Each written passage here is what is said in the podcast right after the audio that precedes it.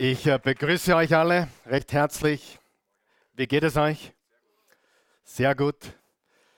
Manchen geht es vielleicht weniger gut. Ich bin ungern jemand, der immer sagt, geht es euch alle super. Ich weiß, manchmal uns, auch mir, geht es sehr gut. Manchen geht es weniger gut. Manche sind auf der Bergspitze, manche im Tal, manche irgendwo dazwischen. Mir ist immer bewusst, bevor ich hier auf die Bühne komme, dass ich es mit allen möglichen Situationen, Herausforderungen, Umständen und dergleichen zu tun habe. Und deswegen möchte ich auch immer eine Botschaft finden, die uns alle mitten ins Herz trifft. Und äh, wir wollen mit einem Gebet beginnen, okay? Wir wollen mit unserem himmlischen Vater sprechen, bevor wir zu Teil 5, dem vorletzten Teil unserer Serie I Am Loving It kommen. Lass uns mit unserem himmlischen Vater reden heute Morgen. Himmlischer Vater, guter, gnädiger Gott, wir danken dir für diesen Tag. Dies ist der Tag, den du gemacht hast. Und wir wollen uns freuen. Wir wollen fröhlich sein. Wir wollen uns an dir freuen. Egal wie unsere Umstände momentan ausschauen. Du bist mitten unter uns. Du bist bei uns Du verlässt uns nicht, du lässt uns nicht im Stich, sondern du bist bei uns alle Tage bis ans Ende der Zeit. Es ist eine unerschütterliche Wahrheit, dass einem Nachfolger Jesu nichts besiegen kann, denn der Sieg gehört uns.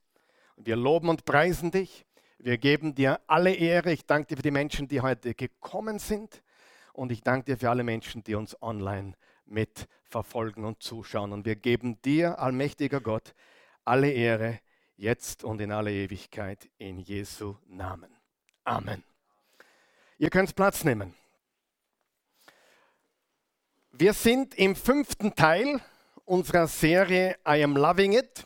Was lieben wir? Wir lieben die Bibel, wir lieben die Heilige Schrift, wir lieben das Wort Gottes. Und wir haben bisher über Folgendes gesprochen. Wir haben gesprochen, was für eine gewaltige Möglichkeit wir heutzutage haben, das Wort Gottes zu studieren. Das war nicht immer so. Vor 500 Jahren musstest du Latein können. Die Bibel war an eine Kanzel gekettet. Nur bestimmte Leute durften sie überhaupt lesen. Und dann kam Luther und John Wycliffe, die haben ins Deutsche und ins Englische und in andere Sprachen übersetzt. Und heute können wir die Bibel sogar lesen auf unserem Smartphone, auf unserem Tablet. Sagt man so, Tablet? Erinnert mich ans Essen irgendwie. Aber an das Tablet und einem Laptop, egal wo du möchtest, du kannst die Bibel heute lesen. Und trotzdem befinden wir uns in einer biblisch analphabeten Zeit und Welt. Und wir wollen die Möglichkeit wahrnehmen. Wir wollen dieses Potenzial nutzen, Gottes Wort zu studieren. Warum? Wir Christen glauben von ganzem Herzen, dass Gott zu uns spricht.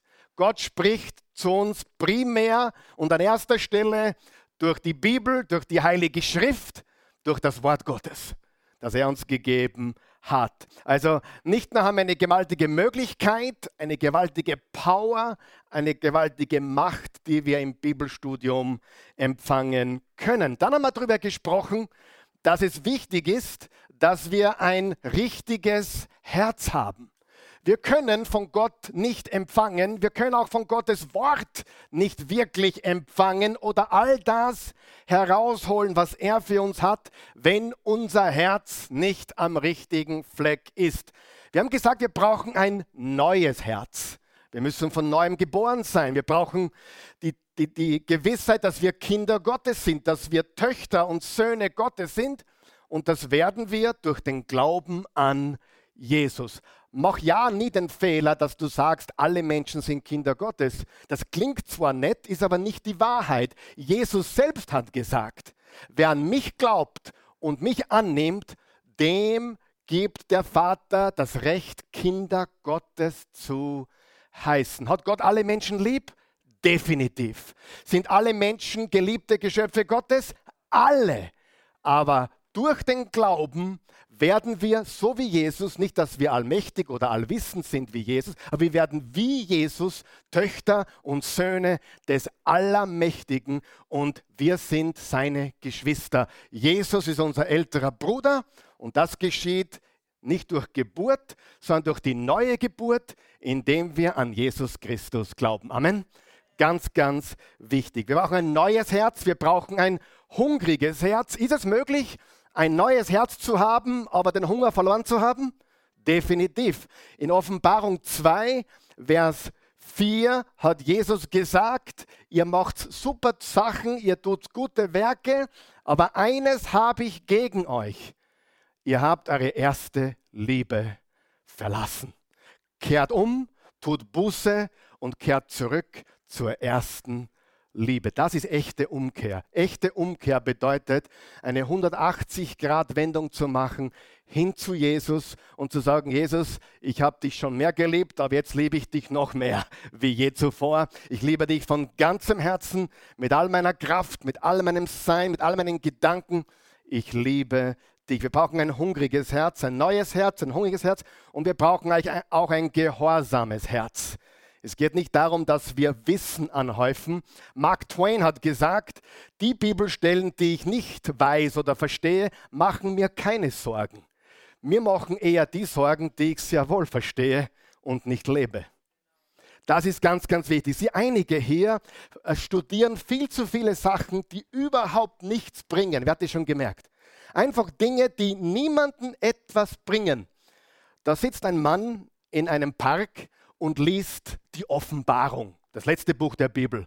Dann kommt ein anderer Mann vorbei und sieht, wie dieser Mann die Offenbarung liest. Und er geht zu ihm hin und sagt, ja, ich habe es ja auch schon mal gelesen. Verstehst du, was da drinnen steht?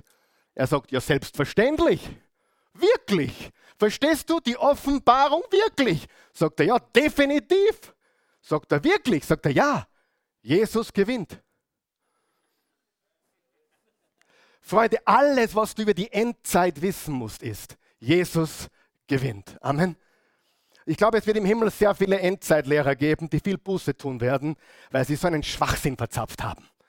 Das Einzige, was wirklich zählt, ist, du bist auf der richtigen Seite.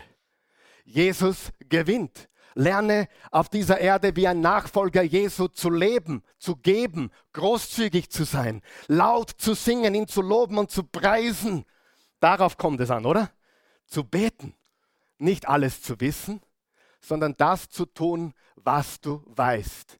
Schritt für Schritt. Ein hungriges Herz, ein neues Herz, ein gehorsames Herz. Wir brauchen das richtige Herz. Und dann haben wir gesprochen bereits über die richtige Methode. Wir brauchen auch das richtige Vorgehen oder die richtige Herangehensweise, äh, nämlich wie lese ich und studiere ich meine Bibel.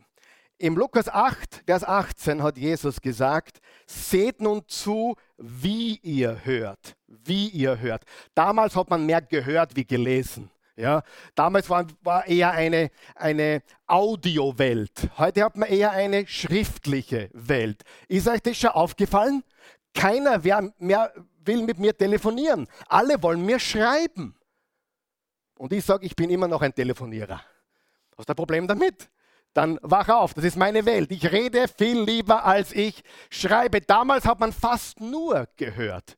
Es war eine Hörwelt und keine schriftliche Welt. Und Jesus sagt, seht nun zu, wie ihr hört, denn wer hat, dem wird gegeben werden, und wer nicht hat, von dem wird selbst, was er zu haben meint, genommen werden. Wer hat, dem wird noch mehr gegeben, und wer eh schon wenig hat, dem wird noch genommen, was er hat. Das ist doch Jesus, das kannst nicht bringen, oder? Das ist doch total unchristlich, oder? Ist das unchristlich? Wie kann etwas unchristlich sein, was Christus selbst gesagt hat? Kaum. Es ist ein Prinzip, ob es dir gefällt oder nicht. Es ist das Gesetz des Gebrauchs, des Verwendens, the law, the law of use. Wenn du die Muskeln verwendest, werden sie größer und stärker. Wenn du deinen Kopf verwendest, dann wird er klüger. Du musst dich strecken. Du, du tust wachsen, indem du verwendest, was du bekommen hast. Das Talent, was du hast. Wenn du es nicht verwendest, dann geht es verloren. Stimmt das ja oder nein? Wenn deine Talente schlafen lässt, dann werden sie aussterben. Aber wenn du sie einsetzt, dann werden sie stärker und immer mehr. Und das Gleiche bezieht sich auf das Wort Gottes. Je mehr wir es studieren und richtig studieren, umso hungriger werden wir und umso weiser werden wir. Weisheit kommt, indem wir Weisheit suchen. Erkenntnis kommt, indem wir Erkenntnis suchen. Der erste Schritt zur Weisheit steht im Sprüche 4, Vers 7, nach Weisheit zu streben. Das ist sehr, sehr wichtig. Und im Jakobus 1, Vers 22 hat Jakobus gesagt, seid nicht nur Hörer des Wortes, sondern Täter desselben, sonst betrügt ihr euch selbst. Uns alleine betrügen wir, wenn wir nicht tun, was wir wissen. Wir haben dann gesagt, dass Gottes Wort wie ein Baum ist. Und wenn man das Wort Gottes betrachtet als ganz großen Baum, dann hat man natürlich die Äste, das sind die 66 Bücher in der Bibel. Wir klettern auf den Baum, wir studieren jedes der 66 Bücher. Das tun wir zum Beispiel hier Mittwochabends. Dann klettern wir weiter in die Zweige, da haben wir 1189 Kapitel in der Bibel. Dann gehen wir noch weiter, dann haben wir gewisse äh, Ästchen, Absätze und Verse und dann drehen wir jedes Blatt um, nämlich jedes Wort in der Heiligen Schrift. Du sagst, das dauert ewig, ganz genau. Da ist auch die Ewigkeit dazu Zeit, Gottes Wort und, sein, und seine Liebe kennen zu lernen. Lesen und studieren ist das, was wir tun wollen. Und wir wollen Freude und Liebe daran haben. Die Christi hat mir ihre Bibel gegeben aus der Bibelschulzeit. Ich muss jetzt ein bisschen angeben, was die Christi betrifft. Also, die schaut schon ein bisschen hergenommen aus, oder? Sie war damals 17, sie war in der Highschool im 12. Schuljahr und äh, wir waren schon mehr oder weniger so gut wie verheiratet. Wir waren verlebt, wir waren verlobt, aber wir lebten noch natürlich getrennt. Wir hatten noch nichts, aber wir waren schon bereit zu heiraten. Und äh, sie hat in der 12. Schulstufe drei Sachen gleichzeitig gemacht. Sie hat ihre Highschool fertig gemacht. Sie ging parallel auf die Haarschule, ja, die Haarschule, nämlich um Friseurin zu werden. Ja. Und parallel ist sie auch aufs Bibelcollege gegangen. Sie hat drei Schulen parallel fertig gemacht. Mit der Highschool war sie schon fast fertig. Die Friseurschule machte sie mit links. Und am Vormittag ging sie aufs Bibelcollege, wo ich im zweiten Jahr war und sie im ersten. Und das war ihre Bibel. Sie hat gesagt, letztes Mal habe ich meine hergezeigt. Warum hast du nicht mein, ihre hergezeigt? Also, das habe ich jetzt damit getan. Okay?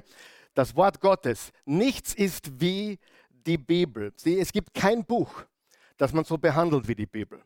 Dein Geschichtsbuch oder dein Buch von der Universität oder dein Sachunterrichtsbuch von der Schule, wie du damit fertig warst, hast du zur Seite gelegt. Aber die Bibel begleitet uns jeden Tag unseres Lebens. Kein anderes Buch wird so markiert, so unterstrichen, äh, so hineingeschrieben, so wiederholt gelesen, so immer wieder gelesen wie die Bibel. Die Bibel ist anders als jedes andere Buch.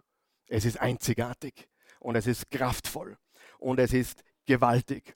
Und wir haben letzte Woche einige Worte uns angeschaut. Zum Beispiel das Wort Liebe, wo es das erste Mal vorkommt, nämlich bei Genesis 22, wo Gott zum Abraham gesagt hat, nimm deinen einzigen Sohn, den du liebst und gib ihn mir als Opfer, was Gott natürlich nicht wollte. Aber das ist das erste Mal, wo das Wort Liebe vorkommt und es bereitet die ganze Bibel, das ganze Wort Gottes vor mit dem Thema und mündet natürlich darin, dass Jesus gekommen ist und Gott hat die Welt so sehr geliebt, dass er einen einzigen Sohn gab. Wir haben das Wort komm studiert. Das beginnt zum ersten Mal im Genesis 7, wo Gott zum Noah gesagt hat, komm in die Arche. Und was hat Jesus gesagt? Kommt zu mir, alle, die ihr mühselig und beladen seid. Johannes 3, Vers 16 haben wir ausge, ausge, outgeleint und man könnte zum Beispiel hergehen, das habe ich diese Woche getan, und alle Bezeichnungen für Jesus in der Bibel studieren. Zum Beispiel habe ich 200 Namen und Titel für Jesus gefunden. 200. Ich habe es nicht in die Tiefe studiert, aber ich habe es oberflächlich studiert und ich bin auf 200 verschiedene Namen gekommen in der ganzen Bibel für Jesus. Sie beschreiben seine Natur, sie beschreiben seine Position, sie schreiben sein Wirken. Zum Beispiel, er ist der König der Könige, er ist das Licht der Welt, er ist der Friede, Fürst, er ist das Wort des Lebens, er ist das Alpha und das Omega, er ist Immanuel, er ist Ich Bin, er ist der Weg, die Wahrheit, das Leben, er ist das Brot des Lebens, er ist das Lamm Gottes, er ist der Bräutigam, er ist der gute Hirte und so weiter. 200 Namen für Jesus. Ich will damit nur zeigen, du kannst die Bibel wirklich studieren bis ins letzte Wort. Und immer, wenn die Bibel außerhalb vom Kontext gelesen wird oder studiert wird, kommen komische Sachen heraus. Es gibt leider sehr viele komische Christen. Und wenn du welche kennengelernt hast, tut mir das aufrichtig leid. Aber die lesen wahrscheinlich die Bibel ungefähr so. Die gehen mit dem Finger her und dann lesen sie und dann, Gott, zeig mir einen Vers heute. Judas hängte sich. Da probieren wir es noch besser. Gehe hin und tue desgleichen. Aber so lesen viele Menschen die Bibel. Es ist wirklich die Wahrheit und es ist sehr, sehr traurig, wie viele Menschen das Wort Gottes lesen. Wir sollten uns immer drei Fragen stellen, wenn wir die Bibel lesen.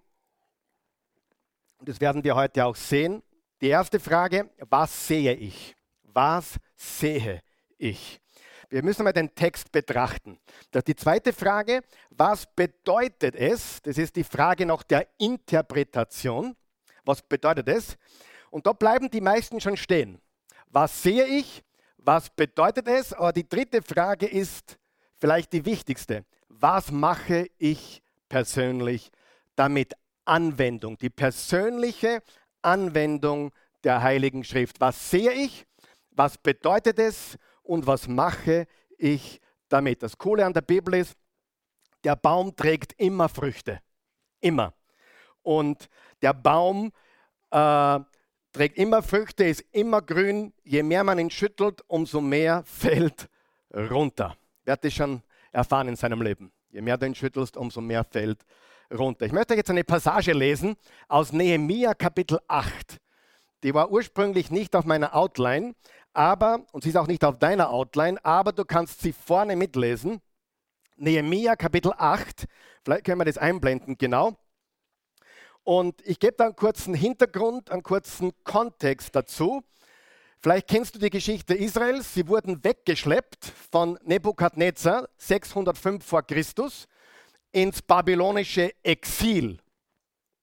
Und das hat Gott angekündigt, das hat er prophezeit immer wieder, weil sie vom Weg Gottes abgekommen sind, hat Gott gesagt, ihr wollt nicht hören, ihr werdet verschleppt und 70 Jahre werdet ihr in der Gefangenschaft sein. Dort war dann Daniel und dort war Ezekiel und dort waren andere Juden dann vor Ort.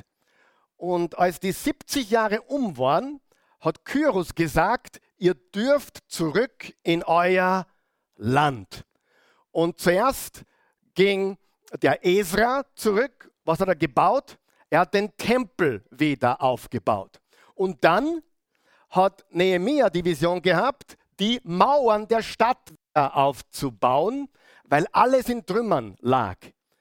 Und jetzt war alles fertig. Jetzt war der Tempel wieder da, die Stadt war wieder aufgebaut. Und ich lese euch jetzt vor, was als nächstes passiert. Das ist wirklich gewaltig.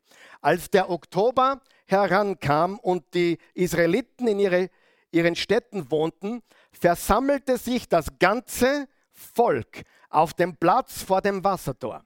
Hast du das Bild nicht vor dir? Ja, circa 450 vor Christus. Sie kamen zurück in ihr Land. Der Tempel wurde aufgebaut wieder, die Mauern standen wieder und jetzt stehen sie da auf diesem Platz. Sie baten den Gesetzeslehrer Esra, das Buch mit dem Gesetz Mose heranzubringen oder herbeizubringen, dem Gesetz, das Jahwe den Israeliten verordnet hat. Am 1. Oktober brachte der Priester Esra das Gesetzbuch vor die ganze Versammlung, vor die Männer und Frauen und alle Kinder, die es schon verstehen konnten. Vom frühen Morgen bis zum Mittag las, las er auf dem Platz vor dem Wassertor aus dem Gesetzbuch vor. Ich liebe, was hier steht. Er, er las aus der Tora. Was ist die Tora? Die fünf Buch, Bücher Mose. Und sogar die Kinder durften dabei sein. Das ist sehr wichtig. Ich kann dir sagen, ein Kind, sobald es hier in den großen Raum kommen will, lasst es kommen. Es kam jemand zu mir und sagte, hey, sie ist erst fünf, darf sie hier rein? Sage ich selbstverständlich. Einer meiner Lieblingsprediger, Charles Stanley, der jetzt 89 ist, sagt, er hat einen Brief bekommen von, einem, von einer Frau, die jetzt 55 ist. Und sie hat gesagt, sie hat zum ersten Mal seine Predigt mit vier Jahren gehört. Und sie kann sich heute noch erinnern, wie mit vier Jahren gewisse Dinge hängen und stecken geblieben sind. Lass uns nicht untersch äh, unterschätzen, was ein Kind wahrnimmt, wenn es Gottes Wort hört. Amen. Ganz, ganz wichtig. Du musst nämlich nicht alles verstehen, sondern du musst das verstehen, was Gott für dich bereitet hat. Ähm, vom frühen Morgen bis zum Mittag las er auf dem Platz vor. Das musst du, dich, musst du dir vorstellen, vom frühen Morgen bis zum Mittag. Ich glaube, da hätten einige keine Freude heutzutage. Vor dem Wassertor aus dem Gesetzbuch vor. Das ganze Volk hörte aufmerksam auf die Worte des Buches. Der Schriftgelehrte Esra stand dabei auf einem hölzernen Podest, das man zu diesem Zweck errichtet hat, also eine Kanzel. Rechts neben ihm standen Mattia, Shema, Anaya, Uriah, Hilkia und Maseja und links neben ihm puh, Pedaya, Michael, Malkia, äh, Malkia, Hashum, das hat nichts mit dem Hasch hoffentlich zu tun, Hashbadama, Sechaia, Meshulam. Okay? Nichts für eure Kinder, keine Namen. Esra öffnet die Schriftrolle vor allen aller Augen, denn es stand höher als das versammelte Volk. Als er das tat, standen alle auf. Zuerst pries Esra Jahwe, den großen Gott, und alle antworteten mit erhobenen Händen, Amen, Amen. Dann warfen sie sich vor Jahwe auf die Knie und beugten sich mit dem Gesicht bis auf die Erde. Die Leviten, Jeshua, Barni, Je, Je, whatever, äh, halfen den Zuhörern, das Gesetz zu verstehen. Das Volk blieb dabei an seinem Platz. Sie übersetzten die vorgelesenen Abschnitte und erklärten die Weisung Gottes, damit die Leute sie verstehen konnten. Als die Israeliten die Worte des Gesetzes vernahmen, fingen sie an zu weinen.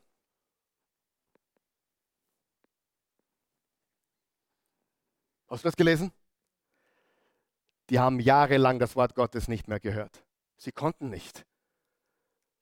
Und sie hörten das Wort Gottes und begannen zu weinen. Weißt du, wie mich das eigentlich zutiefst betrübt, wenn Menschen zu mir kommen, tolle Predigt, super, toll, danke für die Botschaft und dann geht man so, wie wenn sich im Leben nichts verändert hat. Ist das nicht traurig in Wirklichkeit, dass wir das selbstverständlich nehmen? Als die Israeliten die Worte des Gesetzes vernahmen, fingen sie an zu weinen.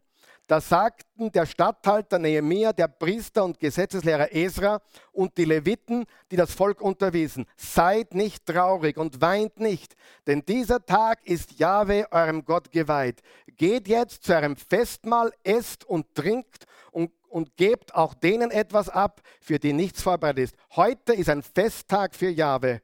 Seid nicht traurig, denn die Freude an Jahwe ist euer Schutz oder eure Stärke. Das Wort Gottes wurde gelesen. Sie weinten und da war Freude da. Da wurde gefeiert.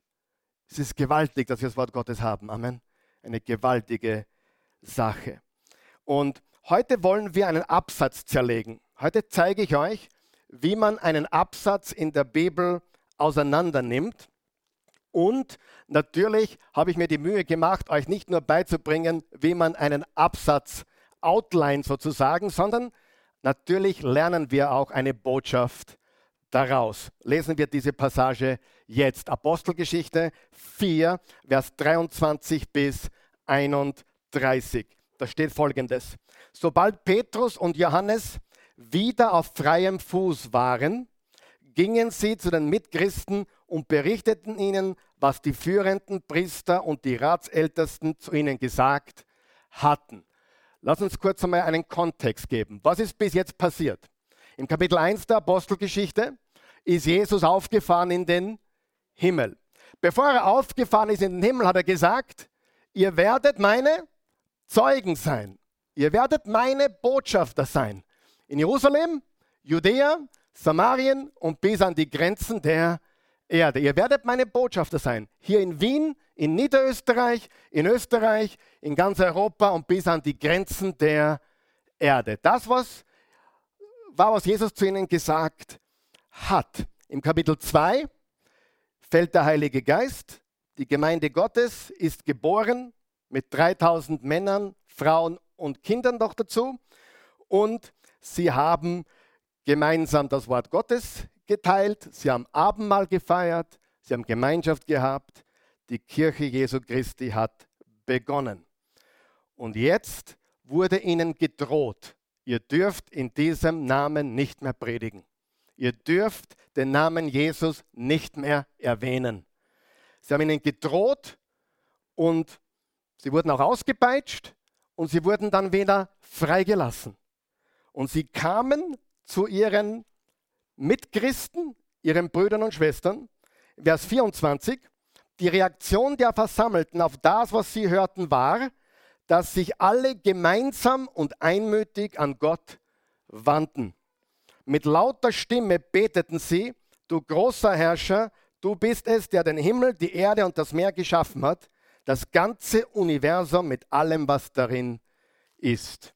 Du bist es auch, der durch unseren Vater David, deinen Diener, geredet hat, als dieser vom Heiligen Geist geleitet sagte, und jetzt zitiert er Psalm Kapitel 2, was soll das Aufbegehren der Nationen? Was bringt es den Völkern, nutzlose Pläne zu schmieden? Die Könige dieser Welt haben sich zum Angriff bereit gemacht und die Machthaber haben sich miteinander verbündet zum Kampf gegen den Herrn und gegen seinen Gesalbten. Und so ist es tatsächlich gekommen. Bleiben wir da mal kurz stehen.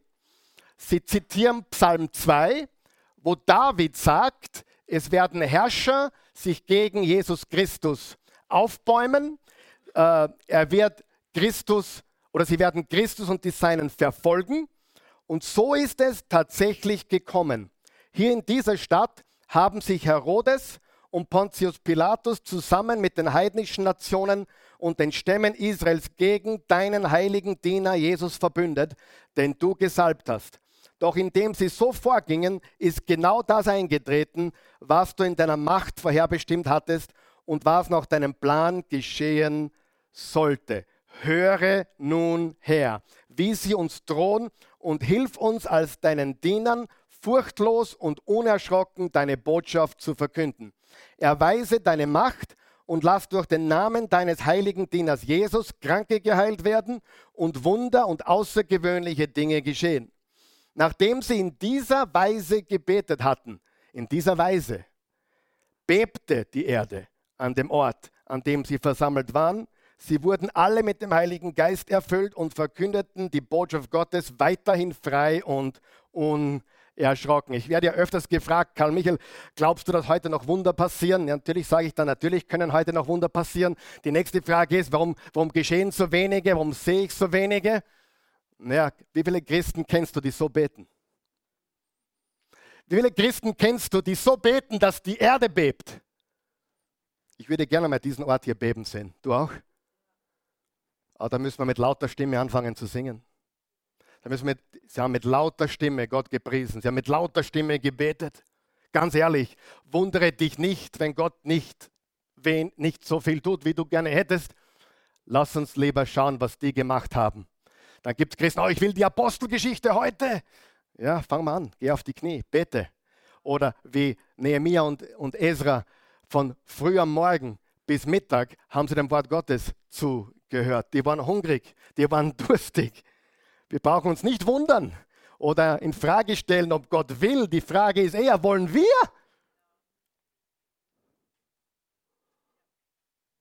Das ist die Frage. Nicht, ob Gott will. Gott will. Wollen wir. Das ist die Frage. Lass uns diesen Absatz jetzt auseinanderlegen, okay? Bist du bereit? Und wenn du jetzt gut aufpasst, das mache ich privat mit jedem Text der Bibel, wenn ich ihn studiere, einen Absatz, äh, so ein Ästchen, so einen Zweig, so einen Absatz wie heute, dann lese ich ihn normalerweise 20 bis 30 Mal, damit ich einmal ein Bild habe von dem, was hier steht. Und dann frage ich mich, worum geht es hier? Frage Nummer eins, was sehe ich? Kannst du erinnern? Was sehe ich? Frage Nummer zwei, was bedeutet es? Und Frage Nummer drei, was mache ich damit? Sagen wir das bitte gemeinsam. Was sehe ich? Was bedeutet es? Und drittens, was mache ich damit? Zuerst betrachte ich, dann interpretiere ich und dann anwende ich. Was sehe ich? Was bedeutet es?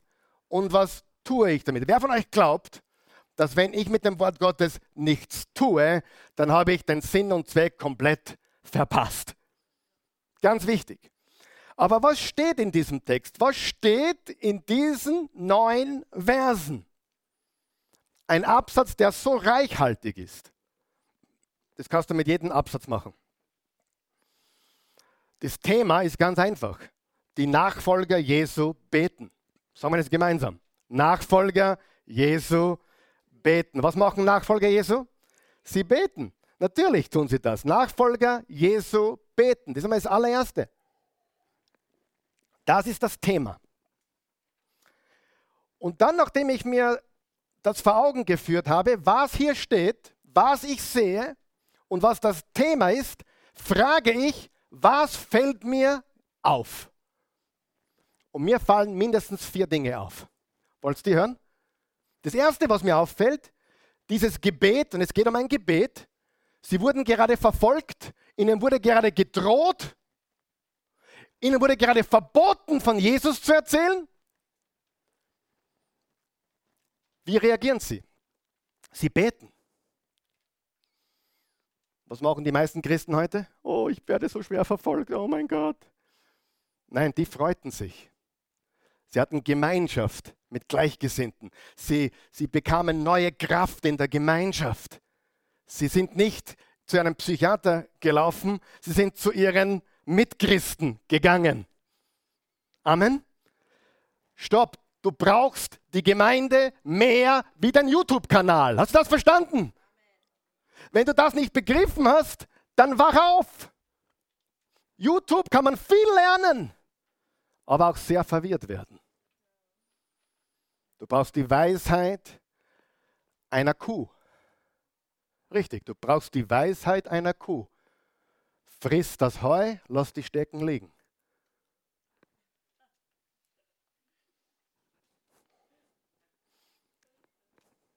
Ziemlich einfach, oder? Friss das Heu, lass die Stecken liegen. Nur wer von euch weiß, viele Christen können das nicht. Bei Kindern wissen wir, dass sie es nicht können. Die stecken alles in den Mund, richtig? Deswegen bedient sich Paulus immer wieder der, des Vergleiches von Babychristen. Wenn er an die Korinther schreibt, schreibt er, ihr seid noch kleine Kinder. Warum? Weil Kinder stecken alles in den Mund. Oh, das muss ich auch probieren. Und die Wahrheit ist, dass wir weise sein müssen, dass wir aufpassen müssen und nicht alles aufnehmen brauchen. Noch einmal, du musst nicht alles wissen, aber beginne das zu tun, was du weißt. Beginne das zu leben, was du weißt. Und die Gemeinschaft, die Gemeinschaft, auch wenn dein Pastor nicht der beste Prediger ist, na und? Vielleicht gefällt dir der YouTube-Prediger besser. Übrigens, ich bin auch auf YouTube. Nur so nebenbei.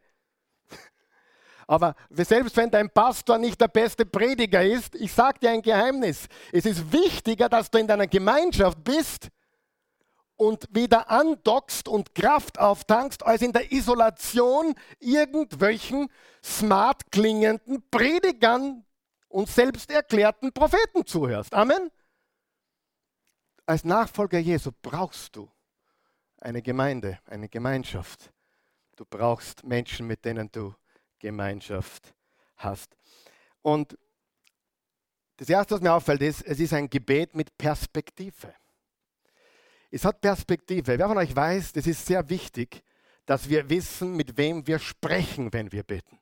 Jesus hat uns das gelehrt, hat seinen Jüngern gelehrt, Herr, lehre uns beten. Und Jesus sagte, so sollt ihr beten, Vater unser im Himmel. Wie hat er begonnen? Mit der Richtung, mit der Perspektive. Mit wem rede ich überhaupt?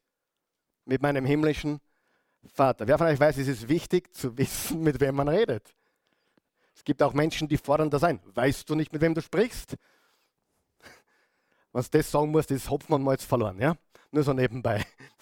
Wenn du das sagen musst, dann ist alles vorbei. Wenn du als Papa sagen musst, weißt du nicht, mit wem du redest? Oder als Chef, weißt du nicht, mit wem du redest?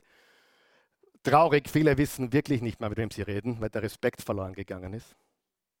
Richtig?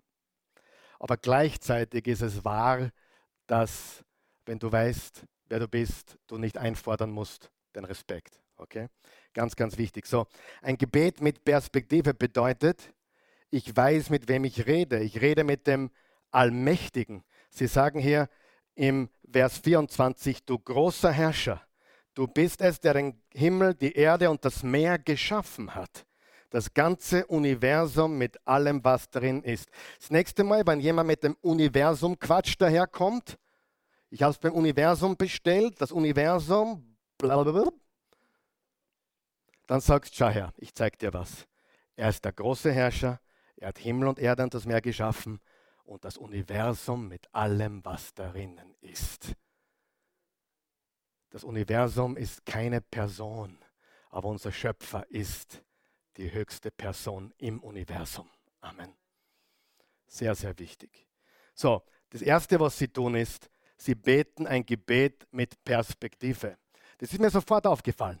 Sie beten nicht mit Hans Huber oder mit Hugo Meyer, sondern sie reden mit dem Schöpfer von Himmel und Erde. Sie reden nicht zu einem Kaiser oder Herodes oder sonst irgendeinem Herrscher, sie reden mit dem allmächtigen Gott.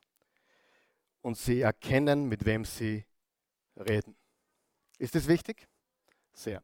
Also, du schaust den Text an, was siehst du? Zweite Frage, was bedeutet das, was da steht? Und da ist mir eingefallen, es ist ein Gebet mit Perspektive. Und ich soll auch mit der richtigen Perspektive beten. Vor, mit einem, vor dem himmlischen Vater brauche ich mich nicht zu fürchten, oder? Nein, ich komme zu ihm. Er ist mein liebender Vater. Das Zweite, was mir auffällt an diesem Text, ist, es ist nicht nur ein Gebet mit Perspektive, es ist ein Gebet, das ausgewogen ist. Ein ausgewogenes Gebet. Was meine ich damit? Wir sehen in diesem Gebet Anbetung, wir sehen Lob und Preis, Anbetung, Lob und Preis, und wir sehen auch Bitten. Also man sieht hier nicht eine persönliche Wunschliste. Gebitte Gott, tu das und jenes für mich, you know, ähm, sondern es geht wirklich darum, ihn anzubeten, ihn zu loben, ihn zu preisen und dann auch einige Bitten zu deponieren. Nur, die Bitten waren keine persönlichen Wünsche, sondern, was waren die Bitten? Ist dir aufgefallen? Hilf uns als deinen Dienern, furchtlos und erschrocken deine Botschaft zu verkünden. Was betest du, wenn du verfolgt wirst? Was betest du, wenn Menschen negativ dir gegenüber sind wegen deinem Glauben? Was betest du? Und sie beteten, Gott, mach uns furchtlos. Gott, mach uns unerschrocken und hilf uns weiter, deine Botschaft zu verbreiten. Gott, ich weiß, am Arbeitsplatz sind nicht alle glücklich darüber, dass ich dir nachfolge. Es gibt Neider, es gibt Menschen, die verstehen meinen Glauben nicht. Gib mir Weisheit und vor allem lass mich als Licht leuchten. Lass mich kein Anstoß sein, dass Menschen weggedrängt werden vom Glauben, sondern lass mich leuchten, dass Jesus verherrlicht wird. Es ist ein Gebet mit Perspektive, es ist ein Gebet, das ausgewogen ist. Es geht um Gottes Reich.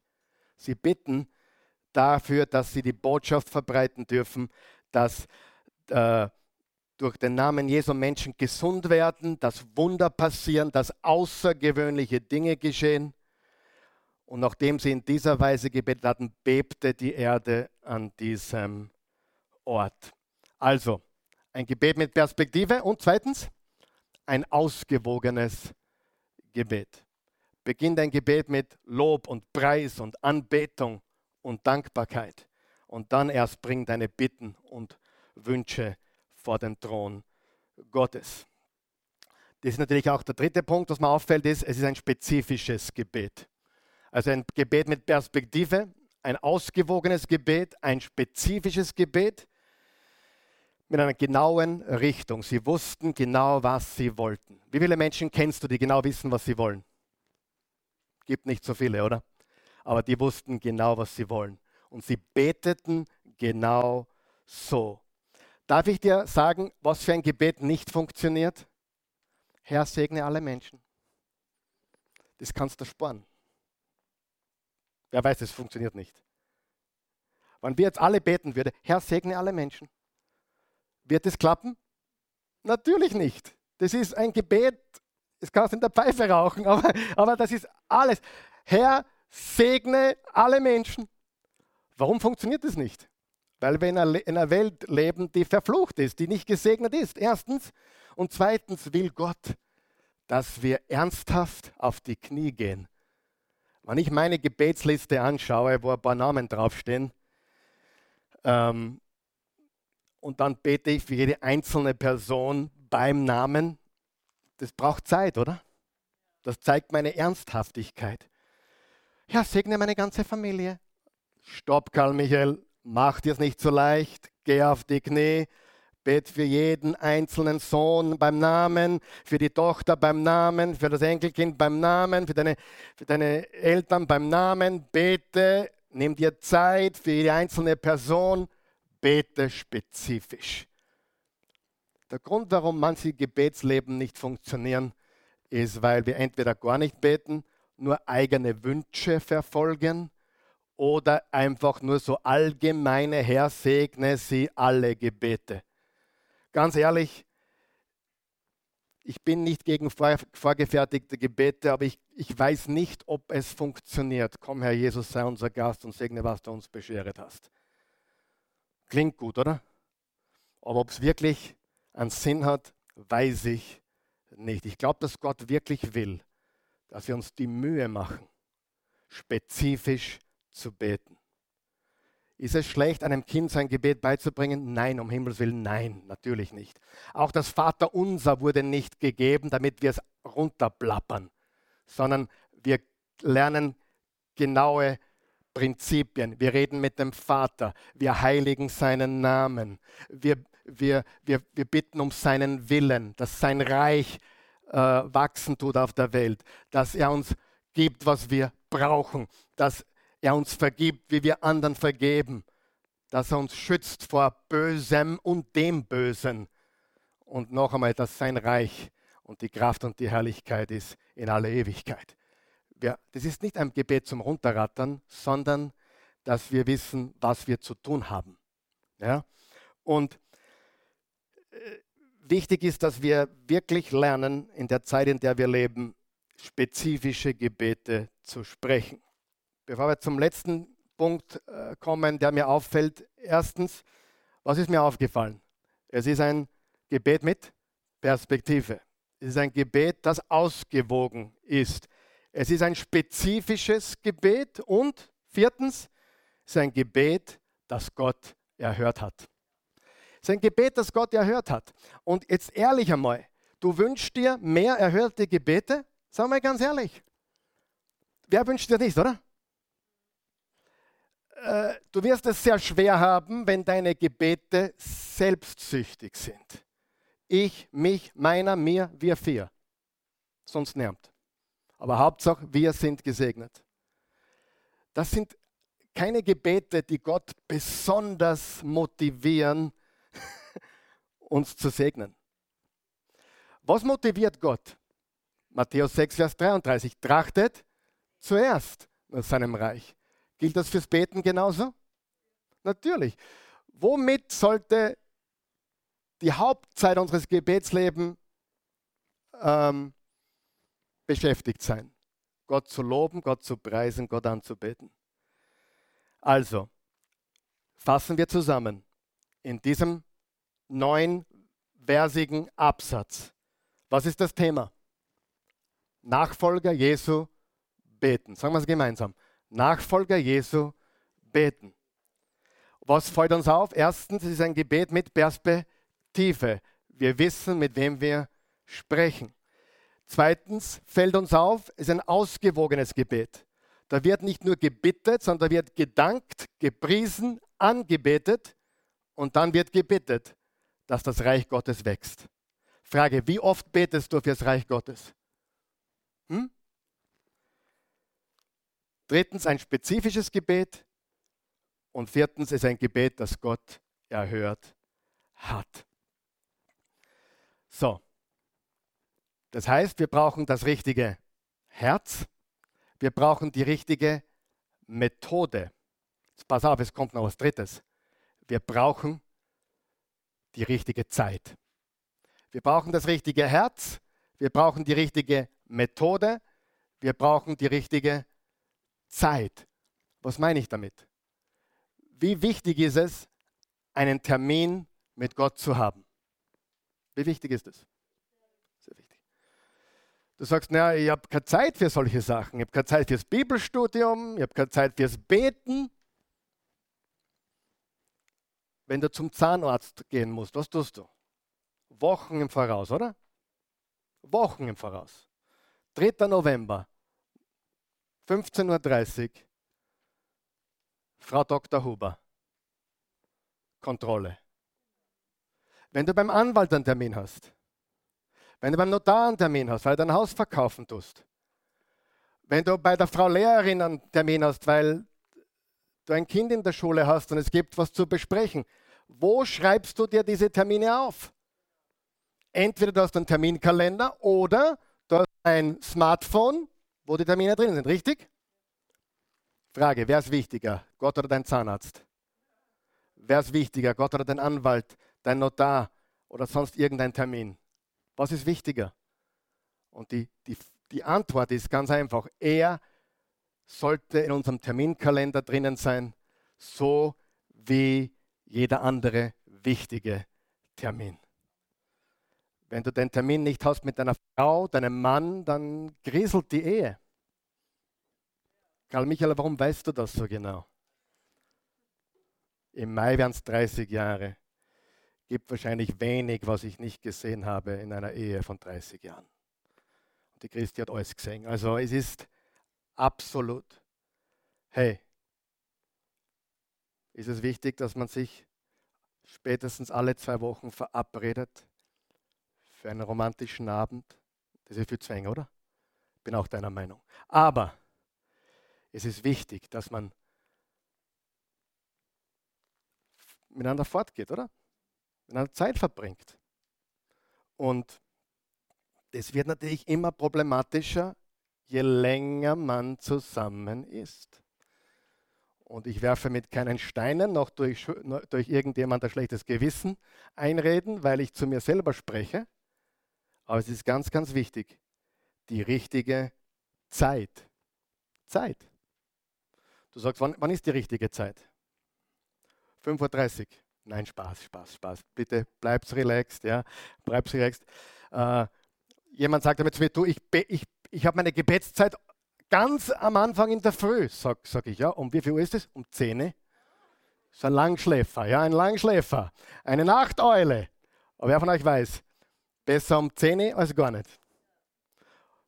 Oder am Abend, wann immer du Zeit hast. Aber nimm dir die Zeit, das Wort Gottes zu studieren. Nimm dir die Zeit, zu beten, nimm dir Zeit, Gemeinschaft mit Gott zu haben.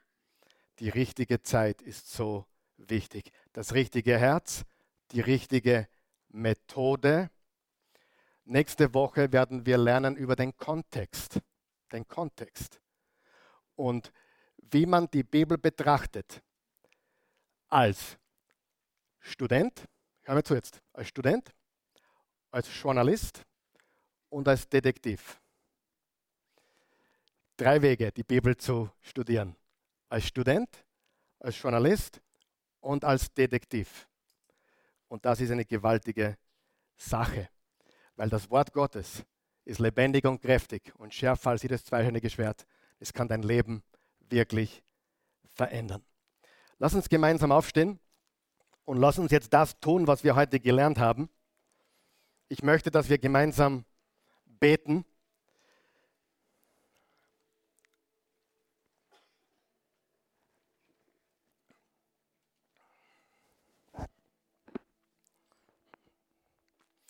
Was wir heute getan haben, kannst du mit jedem Bibeltext machen. Du schaust ihn an, aber nicht oberflächlich. Du schaust ihn wirklich an, diese neun Verse. Du fragst dich, was steht hier? Was bedeutet es? Und dann schaust du, was dir auffällt. Und dann schreibst du, was dir auffällt, auf. Und dann fragst du, was kann ich damit machen? Was mache ich damit? Vater im Himmel, wir loben dich, wir preisen dich. Lass uns jetzt wirklich beten. Lass uns jetzt unsere ganzen Gedanken, unser Augenmerk auf unseren Schöpfer im Himmel richten. Guter Gott, wir danken dir für diesen Tag. Dies ist der Tag, den du gemacht hast. Du bist der Herrscher, du bist der Schöpfer von Himmel und Erde. Du bist der Urheber von allem, Sichtbaren und Unsichtbaren. Du hast alles gemacht. Und dir zur Ehre wurden wir geschaffen.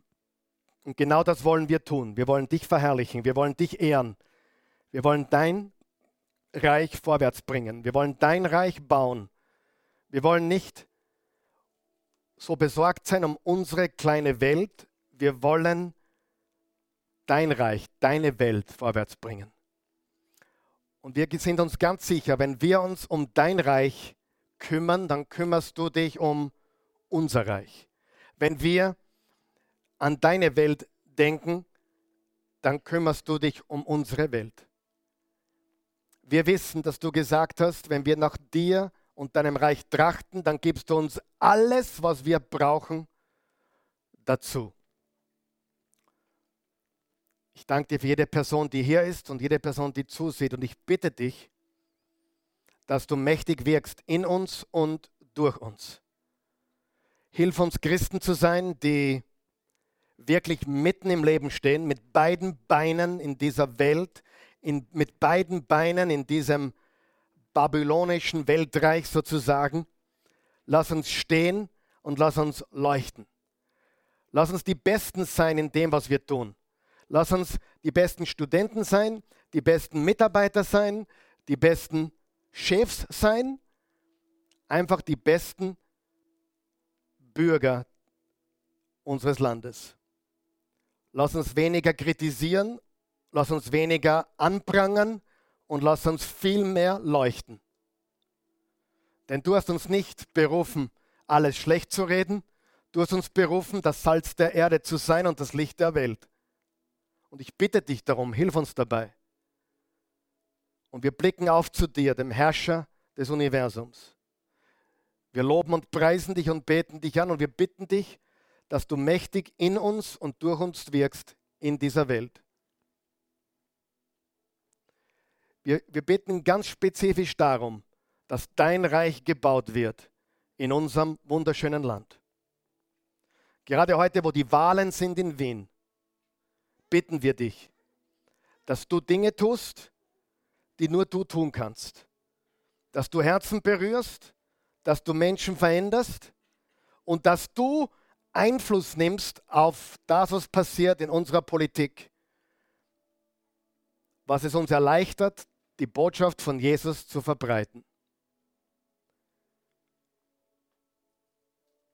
Kein Geist, der es uns erschweren möchte, wird siegen können, sondern dein Reich wird gebaut in diesem Land. Deshalb sind wir hier. Danke, dass du unser Gebet erhörst und dass du in uns wirkst und durch uns wirkst. Wir loben und preisen dich. Wenn du hier bist heute Morgen, oder zusiehst, wann immer du das siehst, zu welchem Zeitpunkt auch immer, oder hörst. Die wichtigste Entscheidung, die ein Mensch treffen kann, ist, Jesus Christus zum Herrn, zum König seines Lebens zu krönen und als Retter anzunehmen. Du sagst, warum brauche ich einen Retter? Ja, weil wir alle Sünder sind, brauchen wir alle einen Retter. Und so sehr hat Gott die Welt geliebt, dass es einen einzigen Sohn gab, damit jeder, der an ihn glaubt, nicht verloren geht, sondern ewiges Leben hat.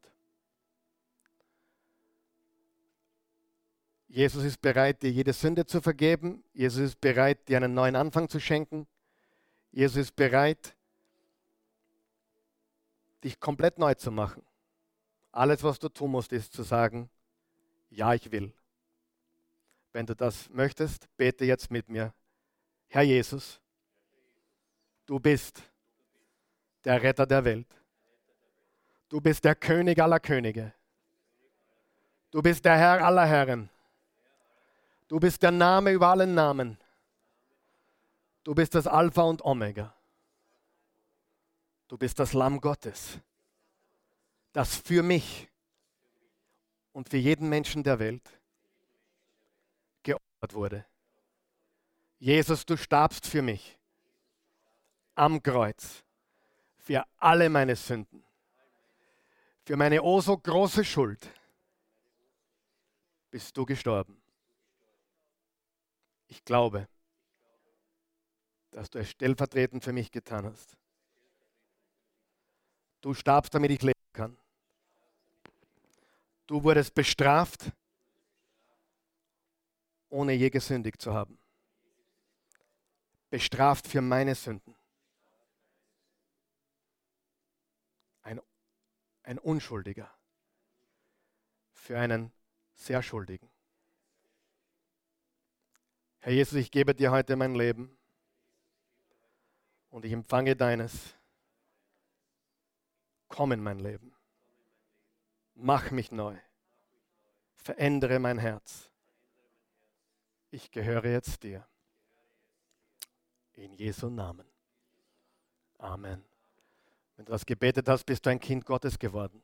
Die Bibel sagt im Römer 10, jeder, der den Namen des Herrn anruft, ist gerettet. Du brauchst keine Angst haben vor dem, was kommt. Du kannst in seiner Gegenwart ruhen. Ich möchte noch ein Gebet sprechen, nämlich für die, du weißt, dass du ein neues Herz hast, du weißt, dass du ein Kind Gottes bist, aber du bist nicht mehr hungrig. Für dich ist das Routine. Du glaubst, aber du bist nicht wirklich ein Jesus-Nachfolger. Ich sage dir ganz ehrlich, das wird notwendig sein in der Zeit, in der wir leben. Du wirst überrumpelt werden. Ich bin kein, kein Schwarzmaler und kein negativer Prophet. Ich habe keine Angst vor irgendjemanden oder irgendetwas. Gott ist mein Zeuge. Ich habe vor nichts Angst, außer vom Fallschirmspringen oder, oder Bungee-Jumpen. Das würde ich nie machen würde ich mir in die Hose machen. Jetzt wisst ihr alles über mich, oder? Aber ich habe vor nichts und niemanden Angst. Ich habe nicht Angst, wer heute gewinnt oder verliert in der Wahl. Ich habe keine Angst, wer in Amerika gewinnt oder verliert nächstes Monat. Ich habe keine Angst. Und wisst ihr was? Auch Gott hat kein Problem. Gott wird regieren, egal wer da in die Macht kommt. Sie, sein Reich ist ewig. Österreich wird vergehen. Sein Reich ist ewig. Amerika wird vergehen. Jedes Land auf der Welt ist noch vergangen, wisst ihr das? Reiche kommen und gehen, aber sein Reich bleibt ewig bestehen. Du kannst angstfrei leben, komplett, total angstfrei leben, egal was ist, was in der Welt passiert. Aber es wird ungemütlich werden, Freunde. Hört sie mich. Es wird ungemütlich. Habt ihr mich verstanden? Es wird ungemütlich. Wenn es noch, schon noch nicht ungemütlich ist, es wird ungemütlich werden. Aber wir sind Sieger. Er ist mit uns. Er wird uns nie verlassen, nie im Stich lassen. Er ist bei uns alle Tage bis zum Ende der Zeit. Darum lass uns deklarieren, wir gehören ihm. Egal was kommt, wir deklarieren, er ist unser Herr, er ist unser Gott, er ist der eine wahre lebendige Gott. Alle anderen Götter sind nichts im Vergleich zu ihm. Vater, bete mit mir, wenn du möchtest. Vater, himmlischer Vater, danke, dass ich auf der richtigen Seite bin. Das weiß ich, weil ich dir vertraue. Und du bist der Sieger. Ich will dir nachfolgen. Mit meinem ganzen Leben. Mit allem, was ich habe, bin und tue. Mein Leben gehört dir. Ich lebe für dich. Für deinen Applaus. Nicht für den Applaus von Menschen. Ich gehöre dir. Hilf mir zu leuchten, stark zu sein, Salz zu sein und ein guter Nachfolger Jesu zu sein. Dir Ehre zu bringen in dieser Welt. Dein Reich zu bauen und dich zu verherrlichen. In Jesu Namen. Amen.